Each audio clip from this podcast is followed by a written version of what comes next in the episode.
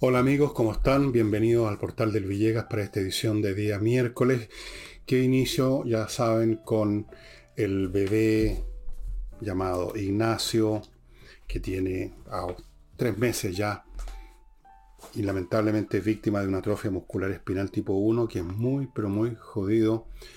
Y es muy jodido también el tratamiento, porque los remedios son de un costo exorbitante, que ninguna persona, ninguna familia normal puede afrontar así sola.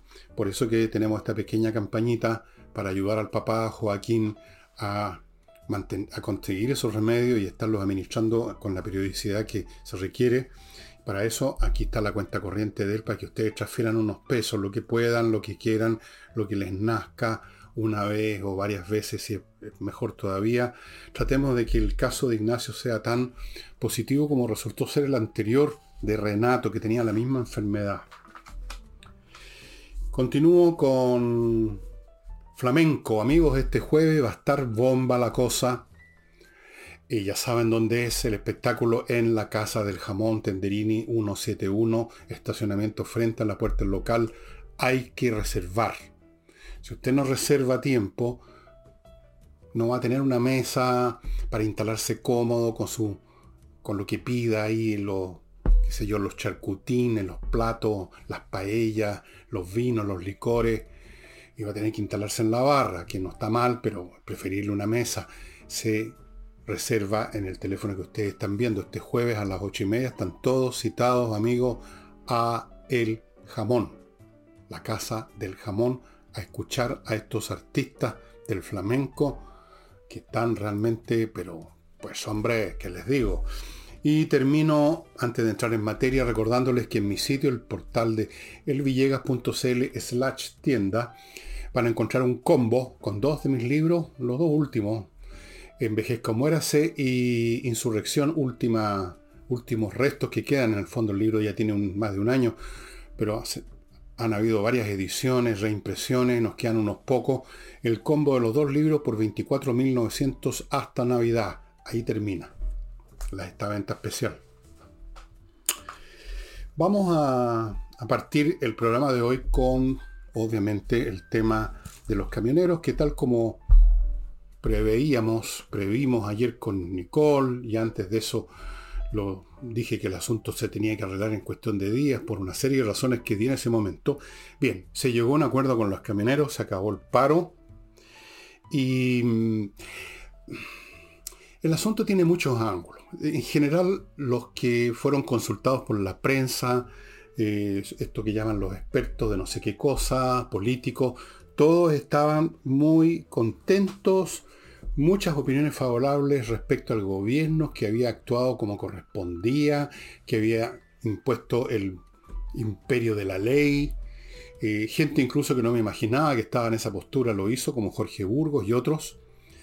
Lo cual está bien, si no fuera por este pequeño, desagradable detalle que ese imperio de la ley parece que solo vale cuando se trata de los camioneros, no vale cuando se trata de los supuestos alumnos que llegan a los colegios a destruir, tampoco vale para la CAM, tampoco vale para ese otro grupo que se llama RMM, tampoco vale, en fin, no vale para nadie que se mueva en la macrozona sur, no vale, supongo que lo consideran un territorio liberado, como alguna vez dijo el propio presidente de la República. Ahí el imperio de la ley no, no opera, no hay imperio de la ley. Entonces, está bien, el gobierno puede, quizás debe usar este instrumento, en este caso de la Ley de Seguridad Interior del Estado, pero cuando uno considera que al mismo tiempo que se está usando, que se usó contra camioneros, no se ha usado a lo largo de meses, de años ya, contra estos grupos en el sur, resulta realmente poco presentable. Y poco presentable las alabanzas de toda esta gente que fue consultada por la prensa, que hay que restituir el Estado de Derecho, que el Estado de Derecho sí está muy bien, pero restituyamos entero el Estado de Derecho, no por pedacitos, no solo con los camioneros. Bueno, se llegó a un acuerdo. Em, entre otras cosas, en una entrevista que le hicieron, este ministro tan brillante el ministro de Agricultura, cuyo nombre no me interesa recordar ni aprenderme, que había hablado de que había que descolgarse de esa imbecilidad, o sea, literalmente trató de imbécil a, los camioneros parados. Eh, reconoció su error y dijo, el imbécil fui yo. Que yo creo que es la única cosa inteligente que ha dicho en su vida ese personaje, de seguro. El imbécil fui yo, sí. Y la misma expresión hay muchos más que en el gobierno debieran decirla ahora o espero que la digan algún día cuando con el favor de Dios y la Virgen Santísima se den cuenta de los errores en que han estado en todo orden de cosas, en materia económica, donde han estado peligrando los tratados internacionales debido a las manipulaciones del señor Ahumada y otros genios deslumbrante. En materia de orden interno, por el tema de la Araucanía, por el tema del delito, por lo de los colegios con estos alumnos, los que nadie toca, nadie toca. Espero que llegue un día en que digan, fui un imbécil. El único imbécil fui yo. En este caso, van a tener, eso sí, el consuelo de que no van a ser el único imbécil, van a estar acompañados por muchos imbéciles. Bien, ¿cuál fue el acuerdo en concreto? El petróleo diésel mantendría su precio por 120 días, 4 meses. Primera cosa. Mm, se habló de mejorar, vamos a ver si eso se implementa, cuánto, cuándo, cuánto y con qué efectividad se implementa medidas de seguridad entre Arica y Coquimbo, esta zona donde francamente el robo ya es como, como de películas al oeste. Se habló también de construir seis zonas de descanso. Todas estas cosas, lo de la zona de descanso, ese tipo de cuestiones que no hay problema en resolverla. Lo de la seguridad, vamos a ver, porque aquí una y otra vez el tema de la seguridad se topa con el siguiente hecho, que hoy en día la seguridad no se garantiza desplegando más carabineros o inventando un plan con un nombre de fantasía o comprando más vehículos policiales. Se implementa dándole atribuciones a la fuerza policial para que actúe con la fuerza necesaria. Mientras eso no ocurra, mientras las policías, especialmente carabineros, sigan sintiendo que si llegan a actuar con fuerza, van a ser perseguidos como atropelladores de los derechos humanos, mientras sigan sintiendo que corren riesgo en cada momento de ser sumariados o expulsados del servicio y quizás arrastrados a una corte, mientras sigan sintiendo que no tienen, en otras palabras, autoridad para actuar como corresponde, como fuerza pública, porque eso es lo que son. Todas las medidas, todos los planes, todos los discursos, todas las frases no sirven de nada. Ya vamos a llegar a este tema en un momento más. Eh, ¿Qué pasó con los camioneros? Bueno, hemos examinado aquí muchas veces el, tema de los camioneros en cuanto al por qué esto no iba a llegar a constituirse en algo, digamos, mucho más serio, mucho más eh, duradero, eh, mucho, digamos, para ponernos en un caso extremo, tipo el famoso paro de octubre del año 72. No iba a llegar a eso por un montón de razones. Uno, el gremio fragmentado en muchas agrupaciones, incluso han aparecido otras nuevas. Dos, no tenían apoyo, no tenían apoyo del resto del sistema económico, todo lo contrario. Estaban todos angustiados y desesperados, los exportadores de fruta, las empresas, los supermercados, todo el mundo, porque no, porque claro, por lo, por lo que hemos dicho, por lo que es obvio, los camioneros, el transporte por carretera es esencial para que se mantenga funcionando la economía de cualquier país especialmente en uno como Chile, donde el tren fue eh, marginado hace muchos años ya de eso y cumple un papel, digamos, menor en esta materia. Además, los trenes no pueden llegar a la puerta de los negocios, dejar la mercadería, en fin. Entonces todos los sectores económicos estaban molestos, estaban deseosos de que se terminara una vez por todo el asunto, no, no estaban apoyando a los camioneros. Aquí no hubo ni una confederación, ningún gremio empresarial que haya apoyado a los camioneros. Esa era la segunda razón. La tercera, los camioneros, estos grupos que se, estos, estos que se descolgaron con una imbecilidad según el ministro de Agricultura, no tenían apoyo económico. No tenían apoyo económico y ellos viven del día a día, sobre todo los más pequeños, no tienen espalda financiera, no tienen reservas, tienen que comer tienen familias que alimentar, para eso necesitan hacer un negocio, eh, hacer un transporte, recibir un, un ingreso. Entonces, el asunto no tenía mucha, no podía tener mucha fuerza y nunca la tuvo. El gobierno quizá incluso le prestó más ropa a la que nunca tuvo el, el paro, en términos de presencia, de impacto, porque mientras más fuerza le daba, más mérito iba a sacar cuando se terminara. El gobierno fue capaz de terminar con el paro de los camioneros, en parte porque fue, negoció y en parte porque enarboló la ley de seguridad interior del Estado. Yo creo que le interesaba al gobierno, digamos, ganar una batalla, aparecer ganando una batalla, una batalla más o menos pequeña, una batalla fácil, contra solo un grupo de camioneros, de los miles y miles y miles de camiones que hay en Chile. No sé el número exacto, pero deben ser, no sé, 10.000, 20.000 o más. Según Carabinero, 900 y tantos fueron los que estuvieron, parados en las vermas y cosas como esas. Entonces el asunto tenía que llegar a un acuerdo, y por eso que adelanté que iban a llegar a un acuerdo, y creo que todo el mundo se dio cuenta que iban a llegar a un acuerdo por eso. Y ahora viene el tema de las consecuencias, ¿qué viene a futuro? Con este gremio y con otros gremios. ¿Cómo, cómo estos otros gremios teóricos, o los mismos camioneros más adelante, después que pasen estos cuatro meses, cómo, cómo lo van a hacer? Si tienen nuevas reclamaciones. Porque va a llegar un momento en que otra vez va a empezar a subir el petróleo diésel. Luego están otros grupos, los portuarios, por ejemplo, los trabajadores portuarios siempre han sido bastante jodidos. Cuando hacen un paro también producen un efecto tremendo en la economía. ¿Qué han aprendido de cómo enfrentar al gobierno y qué ha aprendido el gobierno de cómo enfrentar estos paros grandes? Está por verse todo eso. En cualquier caso, este es un gobierno muy débil, muy inviable, porque como ustedes ven, aplica ley de seguridad interior del Estado en un caso y en otros no. Y ni siquiera se trata ahora de que se le esté pidiendo al gobierno que aplique la ley de seguridad interior del Estado en todos los casos. Nadie le está pidiendo al gobierno que aplique la ley de seguridad interior del Estado contra los, los que aparecen en los colegios de tirar bombas molotov. Se trata de que se aplique la ley, que se aplique la autoridad, que esos alumnos sean expulsados, que los que cometen actos delictivos vayan a dar a los tribunales. No se pide la ley de seguridad interior del Estado, se pide que se tome en serio el hecho de que la tarea número uno de todo Estado es la conservación del orden público. Vamos a llegar a eso un poquito más adelante el programa. Antes de seguir, vamos a mi primer vlog, estimados amigos.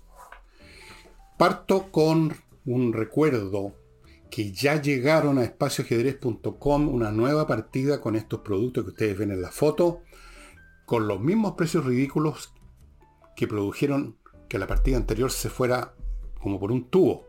Por eso que tuvo Pablo Tolosa que traer una nueva partida de tableros, de relojes en colores a precios absurdos. Más todavía, escuche bien, cada producto que usted compre incluye tres membresías a cursos y actividades. O sea, usted se está llevando el producto y tres membresías. Ya no puede ser ya más. El regalo y la locura de Pablo ya es...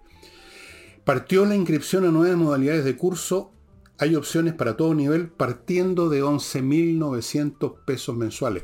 Otro precio ridículo que ustedes no encuentran en ninguna parte del mundo. Y yo les quiero decir una cosa.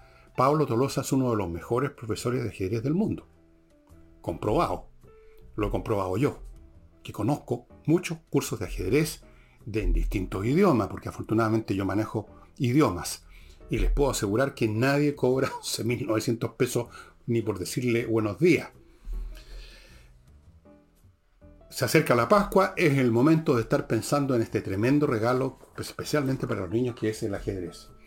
Continúo con compreoro.cl, el sitio donde usted puede comprar lingotes de oro o de plata, las dos cosas, monedas de oro también, de todos los tamaños, los lingotes de unos muy pequeños a unos más grandes, más grandes, más grandes, todos certificados por la Universidad Católica con una, que tienen una pureza del 99,99% es una excelente manera de resguardar parte de sus fondos, porque el, oro y la plata no están sometidos a los vaivenes de las bolsas como un valor abstracto, una acción que usted compró. El oro y la plata es un objeto que usted tiene en sus manos, un objeto físico, real, con un valor intrínseco real, y usted lo puede llevar a donde quiere y en cualquier parte se lo van a comprar si es necesario venderlo. Compreoro.cl Ahí espero que esté saliendo y si no sale se las digo yo. En Santiago, Alonso de Córdoba 5870. Alonso de Córdoba 5870, oficina 213. Y en la zona franca de Iquique, ahí también hay un local con precios duty free. Continúo con entrenainglés.com que les recuerda que hay un plan de verano de 24 clases por menos de 400 lucas. O sea, haga usted la división, súper baratos cada curso, son excelentes, son online, dados por profesores de inglés y además usted le están ofreciendo la posibilidad de visitar el nuevo e-commerce de este sitio donde usted puede hacer uso de un servicio que se llama Read and Discuss, leer y discutir para practicar el inglés si usted es persona de nivel intermedio para arriba. Todo eso en entrenainglés.com.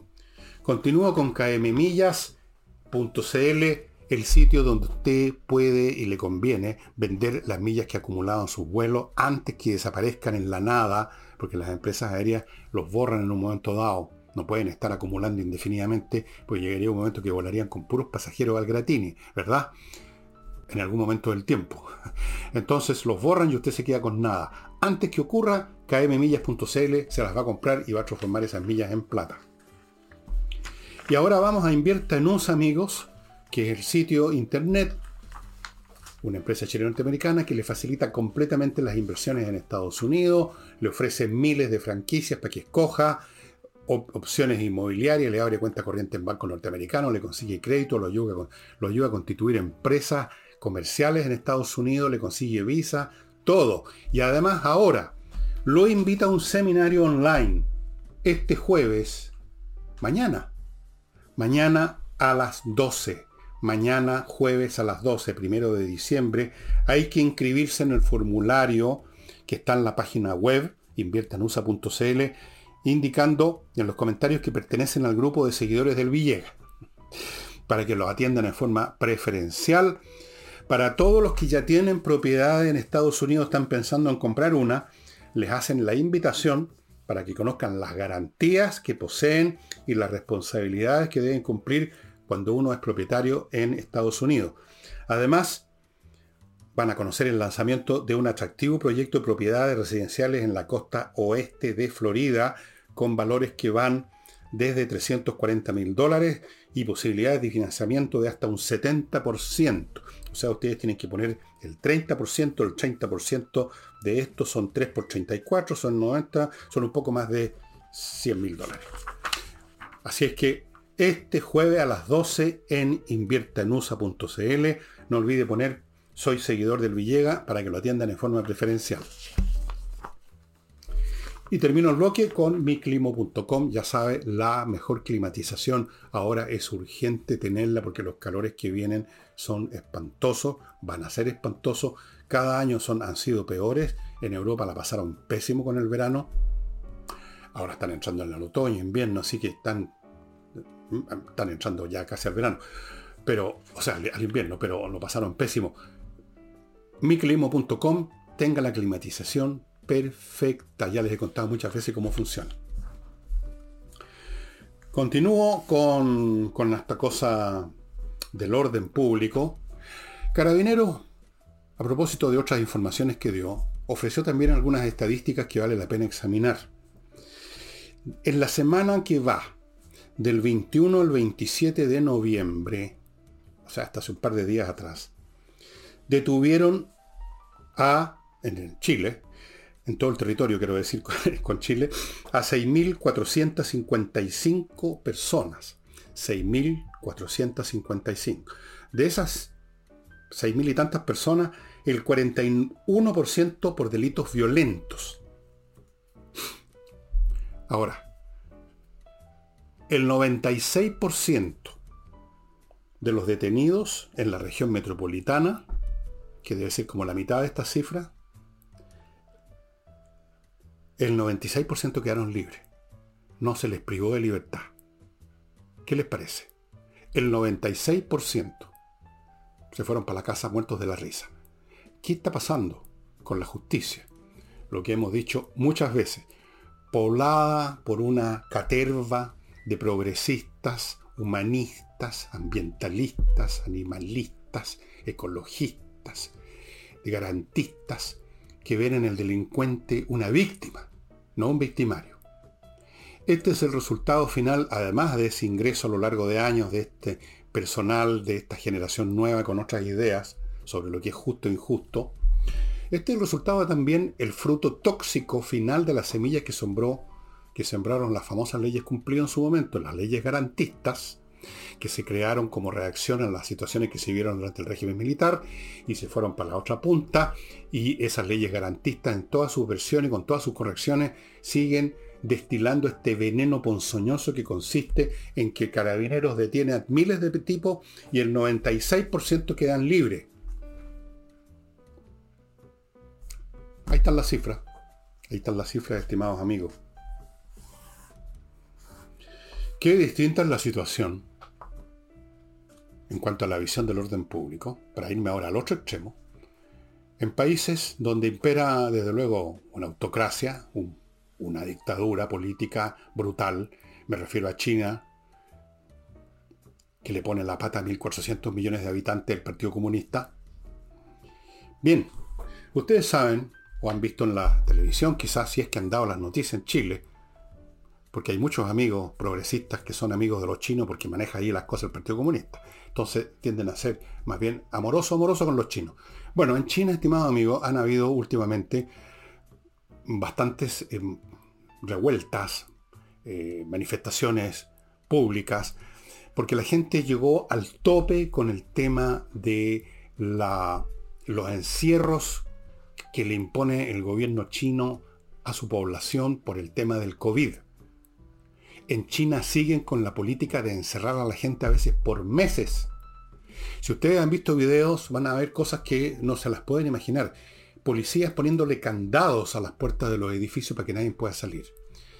Entonces, incluso en un país como China, donde el control policial, donde las cámaras de vigilancia, donde cada movimiento de cada ciudadano chino es escrutado por el, gran hermano, incluso ahí, cuando se llega a este extremo, que la semana pasada causó una tragedia terrible. En un edificio se produjo un incendio, la gente no podía salir porque estaban encerrados, murieron 10 personas quemadas.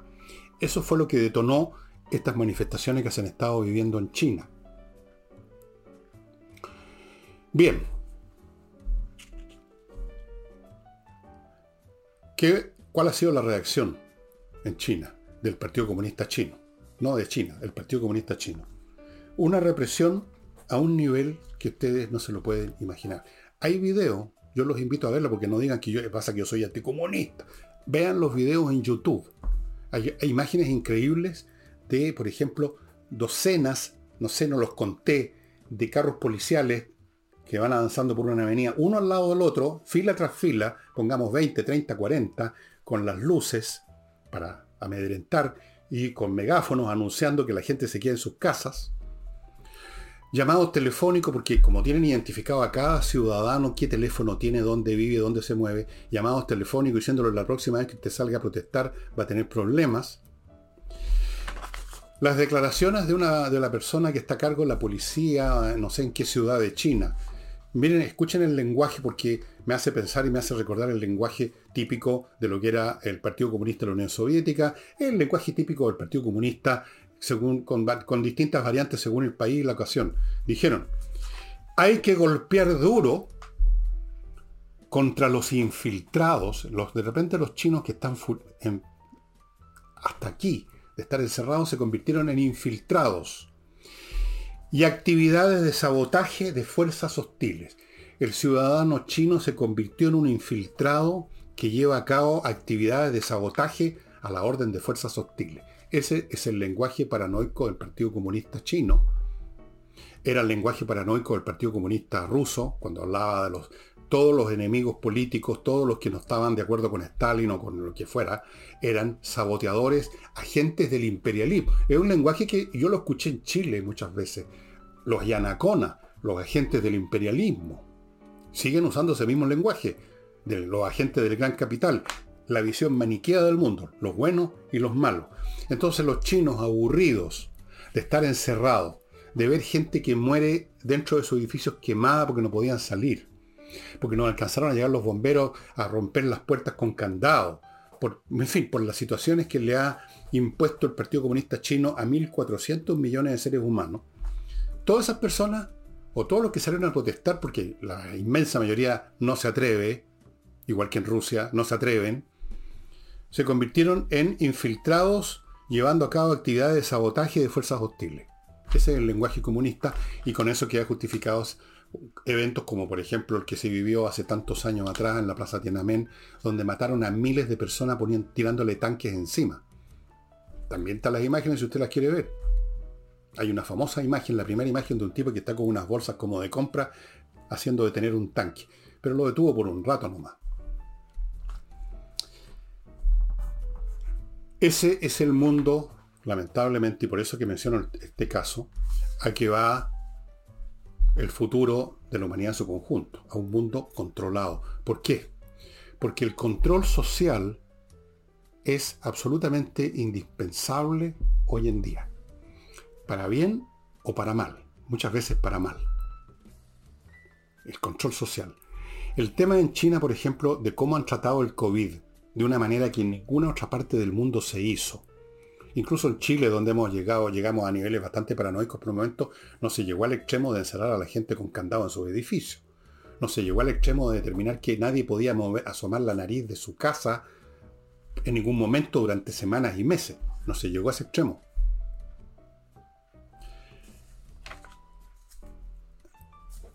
Ese esa estrategia que se ha usado y que se sigue usando en China para tratar el COVID tiene que ver con el control social. El COVID les ha servido para poner en práctica, para ejercitar, para flexar los músculos del control. El control. Lo del COVID es solo una instancia de control social y político en China. Cosa aumentada por un elemento de la cultura china que se remonta a miles de años, y es que en China, donde siempre ha habido autocracia, antes eran los emperadores chinos, ahora el emperador Jinping, puesto que el Estado, el emperador y ahora el, Partido Comunista se hacen cargo de todo, tienen un discurso oficial sobre todo, o sea, es un sistema totalitario que determina todo, cómo pensar, cómo hablar en todo orden de cosas. Por la misma razón, porque lo abarcan todo, todo se puede convertir potencialmente en algo hostil contra el sistema. Entonces en la China imperial del pasado, cuando había una sequía, o había inundaciones, o había cualquier fenómeno natural, que obviamente no era culpa del gobierno, no era culpa del emperador, pero se le hacía responsable, porque el emperador estaba vinculado a los dioses. Los dioses, si estaban descontentos con un emperador, lo hacían saber con una inundación o una sequía. Y entonces el emperador era depuesto de una manera o de otra había alguna guerra civil, había una guerra, una revuelta, algo sucedía, o la propia corte de algún modo se deshacía del emperador. Entonces los países totalitarios, todo, puesto que todo lo abarcan, todo es potencialmente hostil. Todo es potencialmente lo que ellos llamaron una fuerza hostil. Todo puede estar vinculado a actividades de sabotaje. Y ese control social en gran escala, que en China llega al extremo tal que usted sale a la calle y una cámara lo va siguiendo como en una serie de por aquí y va determinando cómo se llama usted, a dónde va, eh, qué puntos tiene en el como crédito social que llaman ellos. Eh, el mundo entero va para allá. ¿Por qué? Porque las masas hoy en día son mucho más abundantes, mucho más potentes, mucho más peligrosas, mucho más desequilibradoras del, orden social de lo que nunca antes fueron y por lo tanto los estados están buscando maneras mucho más potentes, mucho más intrusivas, mucho más coactivas para controlar a la gente. China es el caso, es simplemente el pionero en estas materias. Pero no crean ustedes que Occidente no va a llegar o no está caminando hacia eso. La opción es el caos. Lamentablemente es así. Y, mm, y ya que estamos en temas internacionales, estimados amigos, eh, y ya que hay un mundial de fútbol, dicho sea de paso, no se puede. si usted quiere ver partidos del mundial, está limitado a ver cierto canal de televisión o dos. y por lo tanto escuchar los comentarios de ciertos caballeros hay que poner en mute, para si no en una lata. Y está limitado a ver el partido que quieran transmitir. Pero en fin, no, no me importa esa parte. Lo que les quería contar que toda esta cantidad de estadios, todo este equipamiento que instaló Qatar en unos años para, para este mundial, costó, según un dirigente de Qatar, que se llama Hassan Al-Tabadi, ustedes pueden buscarlo en los sitios noticiosos internacionales, ha reconocido que murieron en el proceso de construir toda esta infraestructura entre 400 y 500 trabajadores inmigrantes. El diario británico, creo que es británico, sí, The Guardian, dice que las cifras son 6.500, contando además trabajadores inmigrantes que murieron no construyendo estadios, pero otras cosas eh, en, en Qatar. ¿Por qué? Cifras ahora de Amnesty International. El 90% de la fuerza de trabajo en Qatar son inmigrantes. Los, de Qatar no trabajan. Son siempre sobrinos, nietos, hermanos, amigos de algún príncipe, de alguno de los millones de jeques. Están nadando en dinero por lo del petróleo. No trabajan. No trabajan. Para eso traen en condiciones literalmente de esclavitud a trabajadores de la zona del Asia que mueren como mosca. Fuera de los que no mueren, seguramente la mayoría no muere, las condiciones en cómo los tratan son impresionantes. Por eso que hubo tal escándalo cuando se determinó que Qatar fuera la sede de este mundial. Por eso que hasta el día de hoy hay tantas críticas y reproches a la FIFA por haber organizado el Mundial en Qatar. Y por eso que en un programa que hice hace un par de domingos con Álvaro Sala comentábamos de cuánta plata ha corrido por la FIFA, cuánta plata ha corrido por la FIFA, es inimaginable, para que le dieran a Qatar de todos los países del mundo que tienen fútbol. Qatar, nunca el fútbol fue allá un deporte importante, además un país minúsculo, microscópico. Ah, pero había que, había que abrir los bolsillos y recibir la plata. Por supuesto no dieron esas razones, hablaron de la multiculturalidad y han mandado hasta discurso y han puesto el ceño fruncido. Pero eso es mentira. Esto es cuestión de plata. El fútbol es plata, amigo. Es un comercio. Es un comercio bastante descarado y corrupto. Además, la FIFA debe ser un organismo que maneja más dinero y de la manera más corrupta del mundo. Bueno, ahí tienen Qatar cuando vean ustedes un partido por la televisión y escuchen a nuestros ah, brillantes comentaristas lateándonos con sus comentarios sosos, piensen que eh, detrás de ese espectáculo que ustedes están viendo hay miles de muertos. Y permítanme pasar a otro bloque comercial.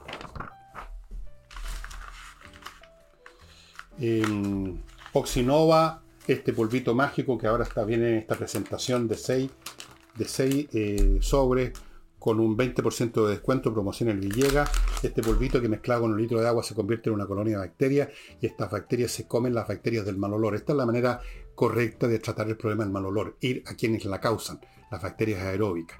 No echar perfume o echar ácido o echar soda cáustica, no. Las bacterias que destruyen las bacterias del mal olor es la mejor solución. Oxinova, estimados amigos, un producto categorizado por el Ministerio de Agricultura de Estados Unidos como un producto basado en ambientalmente correcto, bio-based, lo llaman. Ok, continúo con Notarios Press, el sitio donde usted puede sacar sus papeles notariales cómodamente en su casa en vez de ir a instalarse por hora en una notaría. Entra a notariospress.cl, ve dónde está el papel que usted necesita, marca ahí, le van a aparecer las cosas que le piden, los datos que le piden, usted los pone ahí, qué sé yo, esa, se despacha eso y luego tiene que ir a la notaría solo a retirar el papel. Minutos en vez de horas. Continúo con Fastmark, embarque aéreo y marítimo, tanto de grandes cantidades de algo para empresa, como también un paquete para una persona individual. Todo tipo de encargos de ese tipo. Es un courier que desde Miami a Santiago le trae eso por vía aérea o marítima y siendo una empresa chilena está más en armonía con las necesidades de nosotros los chilenos. de las empresas chilenas y de los particulares. Fastmark. Actualiza tu reglamento.cl. Si usted tiene que ver con la administración de un condominio o un edificio, más le vale entrar aquí, donde un grupo de profesionales va a tomar su reglamento y lo va a poner al día en relación a la nueva ley que rige sobre esta materia. Es obligatorio hacerlo. Si no lo hace y hay cualquier problema en su administración, cualquier problema en su condominio, y usted el reglamento no está al día, va a tener serios problemas. Actualiza tu reglamento.cl. Y sigo en lo internacional para variar un poco. El presidente de Ucrania, el señor Zelensky, que ha sido tan importante para salvar a Ucrania de la bota rusa, eh, pidió poder dirigirse a los parlamentarios chilenos como lo ha hecho con otros parlamentos, con otras instituciones políticas en Estados Unidos, en otros lados, en Europa, eh, en una pantalla desde Ucrania, se dirige a los parlamentarios. Pero en Chile no va a poder, parece, fíjense ustedes, porque la izquierda se opuso.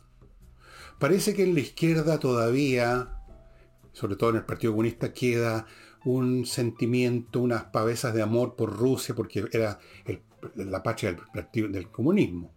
Entonces ahora Rusia, no sé si es tan comunista, aunque se parece mucho el régimen que tiene, eh, pero Rusia todavía lo tienen muy cercano a su corazón.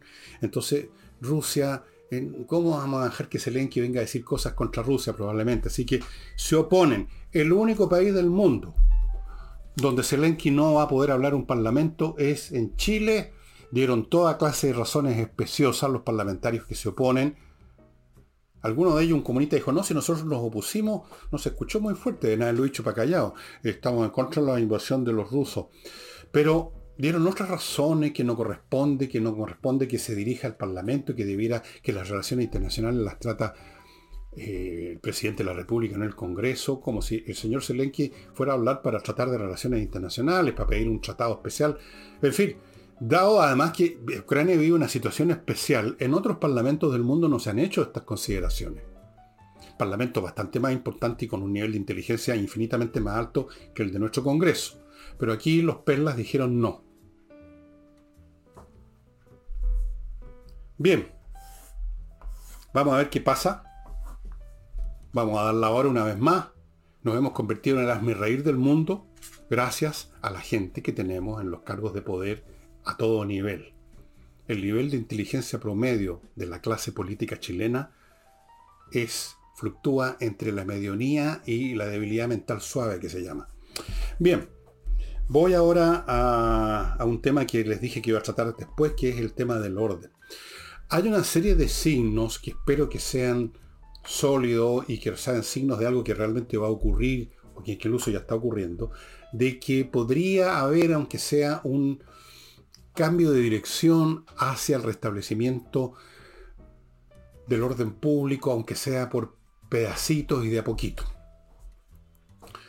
me estoy basando en esto, en estadísticas como las que di delante de Carabinero. Carabinero está arrestando gente, deteniendo. Lamentablemente después sucede lo que les dije que ocurrió con estos señores que fueron detenidos en esta semana. El 96% de la justicia los dejó libres. Tenemos ese serio problema con el poder legislativo y el poder judicial. Debido al personal que tiene, digamos las cosas por su nombre, y las leyes cumplido que siguen envenenando siguen convirtiendo a los victimarios en pobres víctimas, los compañeros delincuentes, pues. Pobrecitos. Pero si aquí hasta se les va a dar bonos de por vida a algunos, alguno que recibió un palo, una patada en el poto en las manifestaciones mientras estaban destruyendo, se convirtieron en víctimas y van a recibir bonos de por vida. ¿Sabían ustedes? Ya. Pero hay algunos signos de ese tipo. Eh, en Viña, la Corte Suprema parece que dijo que unas como 80 o 90 familias que se tomaron una propiedad privada, care raja, porque ahora ya no hay, la ley no existe, o sea, se le tomaron, ocupa. Bueno, tienen seis meses para irse, o si no los desalojan con fuerza pública. Todavía les dieron harto tiempo. Esa es otra señal. Em, la PDI. La PDI, estimados amigos, menos mal que tenemos PDI la PDI, no solo ahora, sino que antes ha sido, por muchos momentos, la única fuerza policial que ha estado actuando en nuestro país. Carabineros, ya sabemos lo que le ha pasado, lo que le sigue sucediendo. A pesar de que ahora, como digo, parece que están habiendo más detenciones, parece que tienen un poquito más de libertad para actuar. Pero la PDI ha sido fundamental, la PDI ha estado detrás de la destrucción de un buen número de bandas de criminales. La PDI son... Ya he visto tres o cuatro incidentes en que es un funcionario de la PDI al cual unos maleantes trataron de asaltar o que estuvo cerca de un asalto, ha sido un funcionario de la PDI que ha desenfundado su arma de servicio y le ha metido una bala. PDI. No he sabido de ningún carabinero que se atreva a hacer eso. Los carabineros no se atreven a hacer eso. Si el carabinero está en la misma situación que un funcionario de la PDI que ha usado su arma de servicio, el carabinero me tinca que no se atrevería a usarla porque tiene esta situación, esta espada de Damocles sobre su cabeza. Pero en la PDI no. La historia de por qué la PDI se ha salvado de esta persecución inmisericordia de las huestes, de las hordas de izquierda, es como para un libro. Pero el hecho es que por aquí y por allá se ven algunos signos de que quizás algunas autoridades de gobiernos te están diciendo por Dios que fue imbécil, como dijo el ministro de Agricultura, y están empezando a pensar que si no hay un mínimo de orden público, incluso sus planes revolucionarios no van a poder fructificar. Bueno, no van a poder fructificar de todas maneras, pero están pensando que por el momento parece que hay que actuar un poquito, que no se puede dejar que las calles, las avenidas, los barrios, las ciudades o, los campos estén en manos de, de los qué sé yo, de los delincuentes. Lamentablemente este criterio no se está aplicando en la zona sur, macro zona sur, donde tenemos una organización completa, prácticamente un ejército de ocupación, que hace lo que se le da la real gana, y solo se anuncian planes como buen vivir, que yo creo que a propósito de imbecilidad esa es la más grande de todas. Buen vivir. Van a derramar lágrimas los de la CAM, van a depositar, van a ir a una capilla a dejar sus armas y van a ir a firmar el plan Buen Vivir, seguro. Bueno amigos, les voy a mostrar unos libros, pero antes les cuento de SMF, Soluciones Masterfloor, una empresa chilena que desde hace 20 años pone a su disposición productos especiales para cada tipo de piso, para cuidar ese piso, preservarlo y que se vea mejor. Toda clase de piso, desde alfombra, eh, azulejo, baldosa, piso flotante, parquet, etc. SMF Tepille.cl, una empresa de seguridad especialmente dedicada a empresas, que tiene un equipamiento fabuloso que ustedes pueden ver en tepille.cl. Entren al sitio, no cuesta nada. Realmente una empresa que funciona muy bien y que cumple su función para que usted no llegue un día y vea que los que lo pillaron fueron los delincuentes usted y no usted a los delincuentes. tepille.cl. Y no olviden a Hey, el corredor más rápido de Chile, el hombre que vende más rápido. Les quiero mostrar dos libros, uno no, para que ustedes lo lean necesariamente, sino que para contarles que hoy día me llegó, después de un atraso inmenso, este libro, Los ensayos de Montaigne en su idioma original, en francés. Yo tengo a Montaigne en varios idiomas, en italiano, en francés, perdón, en italiano, en castellano, en inglés, pero no lo tenía en francés, que fue el idioma original. Y conseguí esta edición que tiene la gracia que está con un francés moderno. El francés antiguo lo puedo leer, pero más, es más arduo, más dificultoso, tiene otras, de otras formas gramaticales, las palabras se escriben, a veces son, es, jodido. Aquí está, así que voy a empezar a leerlo ya hoy día mismo, junto con otros libros que estoy leyendo. Yo leo varios libros al mismo tiempo. les quería contar que me llegó. Y ahora, el que les quiero mostrar para ustedes, para los amigos de la historia, de la historia clásica, este libro muy original Tejedores y escribas y reyes, una nueva historia del antiguo cercano oriente por doña Amanda Podani, una historiadora que además de ser muy buena historiadora, es muy joven. Este es un libro muy especial porque sobre la base de lo que se ha encontrado en epigrafía, en estelas, como se llaman estas inscripciones en piedra, con signos cuneiformes, la civilización sumeria, lo que se ha encontrado, ella nos cuenta de vidas de individuos particulares en esos mundos ya completamente desvanecidos. ¿Cómo era que Juan Pérez, digamos, un sumerio que tenía un comercio no sé qué, se casaba? ¿Cómo era, cómo era su vida? La vida de, por eso que dice aquí, tejedores, escribas, o sea, los, por allá, los burócratas de la época y reyes.